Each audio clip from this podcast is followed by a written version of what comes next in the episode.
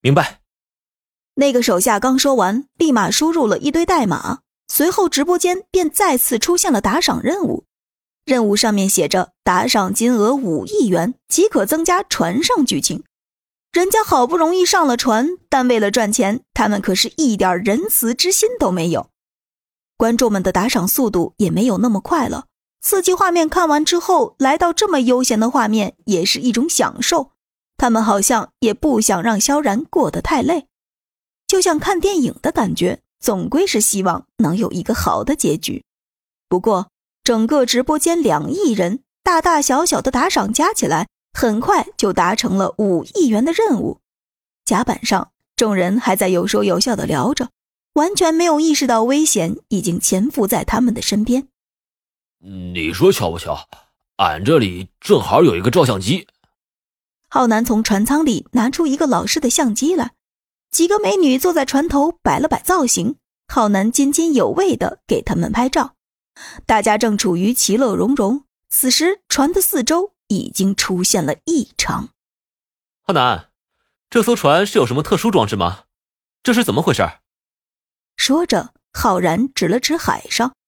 海上此时已经冒出了大量的泡沫，看上去十分的密集。俺也不知道这是什么呀。浩南也是纳闷的说着，以前出海从来没有遇到过这样的情况。这泡泡看上去更像是鱼吐出来的。没管那么多，眼前这么好看的画面，浩然赶紧拿起照相机拍了下来。危险！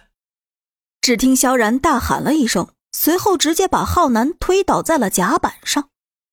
哎，俺的相机！浩南手滑，相机不小心落到了水里。再站起身来的时候，甲板上已经莫名其妙多了两条鱼。哎哎哎哎，这两条鱼不是自投罗网吗？嘿，今天有鱼肉吃了！浩南高兴的喊道：“鱼肉就算了啊，这鱼恐怕吃了会中毒啊！”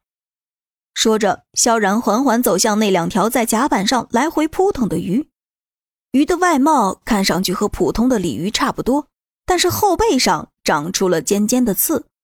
萧然小心地拿起其中的一条鱼，那条鱼的眼球看上去非常吓人，整个鱼眼睛都快要冒了出来，而且里面充满了红红的血丝。最离谱的是，这条鱼的嘴非常大。而且牙齿就像是獠牙一样的锋利，就在萧然拿起它的一瞬间，他突然就朝着萧然的手咬了一口。